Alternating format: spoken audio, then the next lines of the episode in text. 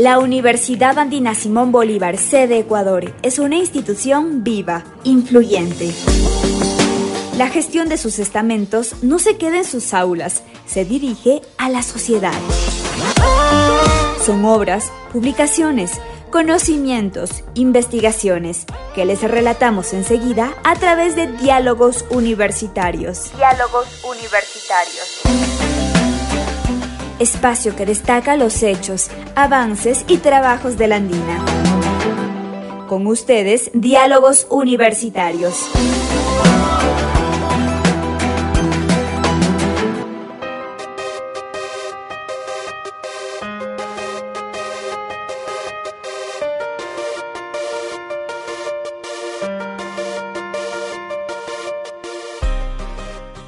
En el capítulo de hoy del programa Dialoguemos vamos a conversar con el doctor Carlos Larrea, a quien hemos invitado para conversar sobre la oferta académica que hace el área de ambiente y sostenibilidad.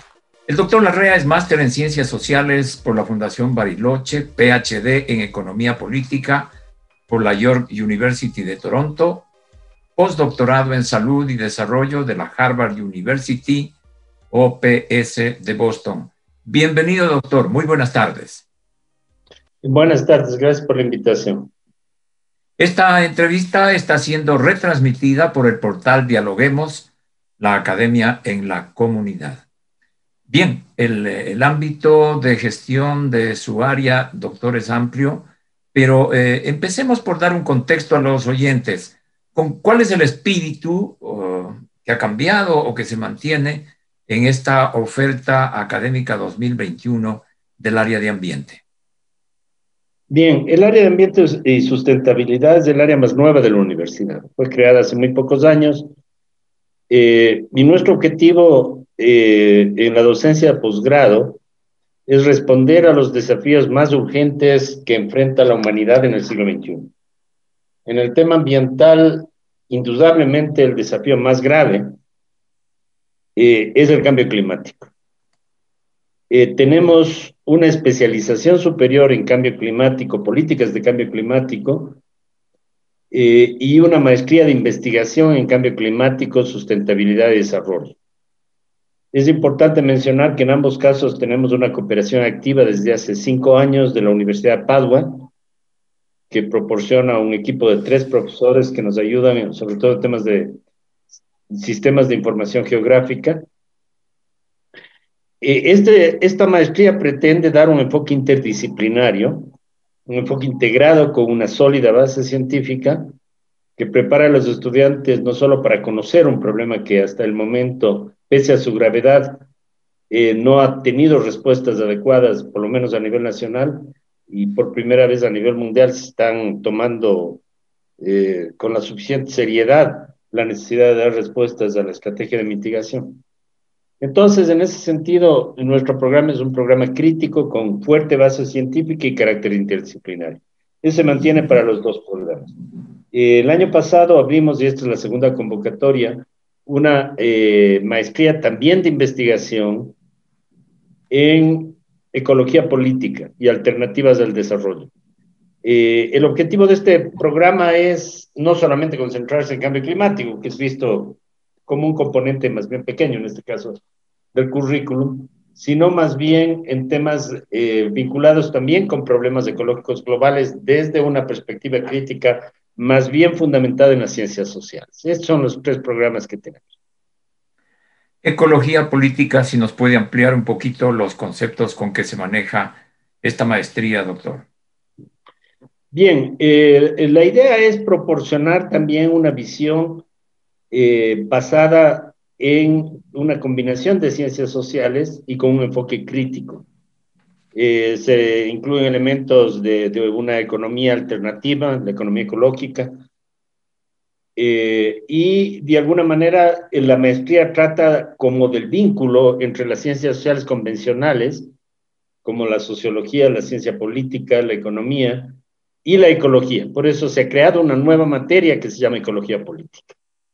Es una materia que están haciendo y eh, actualmente eh, es una disciplina de convergencia. Si los problemas ecológicos son tan graves a nivel mundial que es necesario tratarlos seriamente, y para eso está la ecología, pero la ecología es una disciplina de las ciencias naturales. La ecología política es una disciplina de las ciencias sociales que trata sobre las implicaciones globales y las implicaciones sociales y políticas de los problemas ecológicos y de la forma de enfrentarlos. ¿Hacia quiénes están dirigidas estas maestrías, estos posgrados? Generalmente, ¿quiénes son los que acuden a estos estudios, doctor? Bueno, hemos tenido una demanda muy alta desde que se creó nuestra área. Este es uno de los programas que ha crecido por el número de estudiantes, por el interés. Debemos mencionar que además, eh, debido a que nosotros hemos sido también eh, líderes en la, eh, en, la respuesta hacia la virtualización de la enseñanza, el año pasado, como ocurrió en toda la universidad, pero nosotros comenzamos con fuerza en ese sentido, y mantenemos que todos nuestros cursos, mientras dure la pandemia, que no se sabe cuánto tiempo durará, tienen un formato enteramente virtual. Eso ha permitido que el número de estudiantes extranjeros sea muy numeroso, muy alto. En la maestría de ecología política, eh, más o menos un tercio de los estudiantes son extranjeros, provienen de varios países de América Latina, muchos de ellos del Cono Sur, eh, también sobre todo Colombia, eh, lo mismo ocurre, aunque tal vez en alguna menor medida, en, los dos programas de, cambio climático. Este año vamos a tener un grupo importante de estudiantes europeos, eh, provenientes de Italia, de Francia, de diversos países eh, de la comunidad europea, porque estamos llevando un programa conjunto también con la Universidad de Padua en Italia. de esta oferta, doctor, si nos puede destacar eh, las materias, eh, los contenidos eh, principales que se pueden aprender y, y, por otro lado alguna referencia a los profesores. También ahí le pediría una ah, mayor referencia a al convenio que hay con la Universidad de Padua, la italiana. Bueno, las materias son numerosas, cada, cada maestría tiene como aproximadamente 10 materias, pero sí le puedo dar ciertos ejes fundamentales. Eh, en, la especialización superior y en la maestría en cambio climático hay una materia general que se llama Cambio Climático, Evidencia Científica, que eh, da cuenta desde una perspectiva crítica, actualizada y multidisciplinaria, incluyendo aportes de las ciencias naturales, de la química atmosférica, eh, de la geología y de la economía política internacional también sobre el tema del cambio climático. Tenemos una materia que se llama Economía Política del Cambio Climático, prácticamente en todos los programas. Eh, tenemos materias vinculadas con cambio climático y agricultura, cambio climático y energía, eh, que son también fundamentales, eh, políticas de mitigación y adaptación del cambio climático. en los temas de cambio climático, una materia muy importante, hay más de una, es el eje vinculado con biodiversidad. Eh, este es otro tema de fundamental importancia, sobre todo el estudio de ecosistemas andino y amazónicos. Nuestros programas de maestría tienen una ventaja sobre muchas ofertas que hay a nivel mundial, y es que están centrados en la problemática latinoamericana, en particular la problemática andino-amazónica. Eh, yo creo que casi ningún otro programa del mundo tiene tanto énfasis en los impactos, los efectos, tanto del cambio climático como de la pérdida de biodiversidad en, en la Amazonía eh, y en general en los Andes. Eh, eso es algo muy específico, muy importante de nuestros programas. En ecología política hay temas vinculados con ecología política y desarrollo. Eh, una materia que también hay en varios de nuestros programas es también una materia nueva que ha nacido en los últimos años, que se llama economía ecológica, ¿sí? que también combina la ecología como ciencia con la economía desde una perspectiva crítica y trata de como de refundar los principios de la economía que en este momento se muestran muy débiles frente a la problemática ambiental.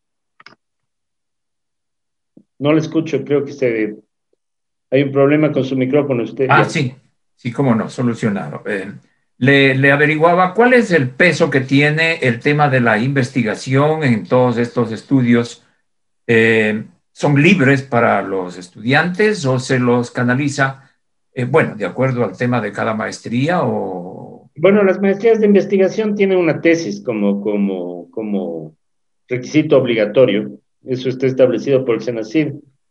Eh, debe hacerse una tesis, una tesis que implica un aporte a la investigación, que implica una investigación empírica que, que requiere el trabajo de campo normalmente. Con la pandemia eso puede ser reemplazado por un trabajo basado en entrevistas o en algún método que sea más compatible con las salidas de campo propiamente que, eh, digamos, van a ser en todo caso bastante limitadas en el contexto actual. Eh, en la especialización superior hay una tesina, lo que se llama, que es un trabajo más bien de revisión bibliográfica, que también requiere una cierta investigación, pero los requerimientos son más, más pequeños porque es un programa solamente de un año. Eh, doctor, el área de, ambiente y sustentabilidad eh, también está en la línea de estas eh, facilidades que está dando la Universidad Andina Simón Bolívar a los estudiantes, ¿no?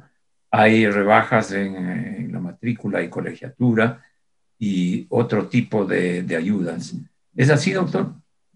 Sí, eso es una política de toda la universidad y, obviamente nosotros la mantenemos también y de esta manera tratamos de dar todas las facilidades para que los estudiantes eh, tengan, por un lado, eh, un costo más razonable en el contexto de una profunda crisis nacional y latinoamericana. Y por otro lado, hay un número limitado de becas para los dos programas de maestría de investigación, como ocurre con los otros programas de la universidad. Estas se, se, se distribuyen tomando en cuenta la situación económica de los estudiantes, para los estudiantes que apliquen a ellas, y también los méritos académicos. Eh, doctor, ¿qué tan importante es volver la mirada a hacer estudios sobre el medio ambiente en general en esta época en que la humanidad está viviendo una epidemia, ¿no? Una, la epidemia es una consecuencia de la falta de cuidado con el medio ambiente. Y justamente la epidemia es un signo de advertencia muy serio de que estamos destruyendo la naturaleza mucho más allá de lo que nos puede permitir eh, la, eh, la, sustentabilidad. Eh, es casi seguro que la, que la pandemia fue transmitida por animales silvestres, probablemente por, por murciélagos, a través de algún mamífero como diferente, posiblemente no hay estudios concluyentes, puede haber sido un pangolín. ¿Esto se debe a qué? Se debe a que nosotros estamos deforestando de una manera sin precedentes la, la selva, o las áreas eh, eh, cubiertas por bosques, que estamos capturando animales para venderlos en el mercado, que es lo que ocurrió en China, para comerlos, devorarlos, comprarlos, venderlos. Estos animales se estresan y estos animales a veces tienen virus que están en forma pasiva, inofensiva en su vida, pero una vez que están debilitados y estresados, eh, pierden resistencias y estos virus pueden saltar a los humanos. Esto fue exactamente lo que pasó en el caso del COVID. Los virus, como usted que sabe, tienen una enorme capacidad de mutación. Entonces, un mensaje bien claro es que si seguimos así, puede volver a aparecer un virus parecido en cualquier momento, en cualquier lugar del planeta, principalmente en lugares donde hay alta deforestación, como el Ecuador, o prácticamente todos los países amazónicos. Esto nos da una idea de que no podemos seguir destruyendo la naturaleza de una forma sin precedentes como estamos haciendo. Este, bueno, es un mensaje, pero, pero en general la gravedad de los temas ambientales es tan grande que lo que está en juego es la supervivencia de nuestra civilización. Esto debemos entenderlo. No se trata simplemente de que podamos seguir viendo, admirando las mariposas. No, es mucho más grave que eso. Entonces, desde ese punto de vista, debemos estar preparados durante años a base de una falsa ciencia. Eh, se negó estos problemas, se planteaba que los problemas ambientales no eran necesariamente los más importantes Ningún gobierno ecuatoriano ha tomado en serio los problemas ambientales. Espero que el de ahora sea un ejemplo diferente. Por eso es necesario tener políticas serias eh, de mitigación, de reducción, de respuesta a estos problemas, conservando la naturaleza. El Ecuador declaró pues los derechos de la naturaleza dentro de su constitución, pero no ha hecho nada para aplicar, o casi nada. Esa es básicamente la situación frente a la cual nosotros tenemos que dar respuestas serias. Y por eso la universidad ha creado estos programas que a diferencia de las de otras maestrías que son especializadas en una materia, pongamos derecho penal o algo así, eh, estos programas están centrados en problemas que requieren un enfoque desde distintas disciplinas. Doctor, eh, para ir terminando, quisiera pedirle una invitación, una invitación a toda la audiencia, a los interesados, a los profesionales, para que accedan a mayor información y puedan participar de estos posgrados. Bueno, esto se encuentra en la página web de la universidad. Nosotros en nuestra área hemos hecho también un esfuerzo muy grande a través de las redes sociales de difusión de la información y si ustedes van a la página web de la universidad, la secretaria del área que se llama Mireya Mantilla está dispuesta a responderles todas las inquietudes que ustedes puedan tener. Y si se necesita más información, hemos organizado también en todos nuestros programas eh, encuentros con los estudiantes interesados a través de Zoom. Eh, en todo caso, cualquier inquietud va a ser respondida inmediatamente por nuestro equipo. Le quiero agradecer muchísimo, doctor Carlos Larrea, por sus expresiones e información en este programa Diálogos Universitarios. Muchísimas gracias por la invitación. Que pase bien. Gracias a usted y también agradecemos a nuestra audiencia y a la retransmisión que ha hecho el portal Dialoguemos, la Academia en la Comunidad. Hasta pronto. Muchísimas gracias. Hasta luego.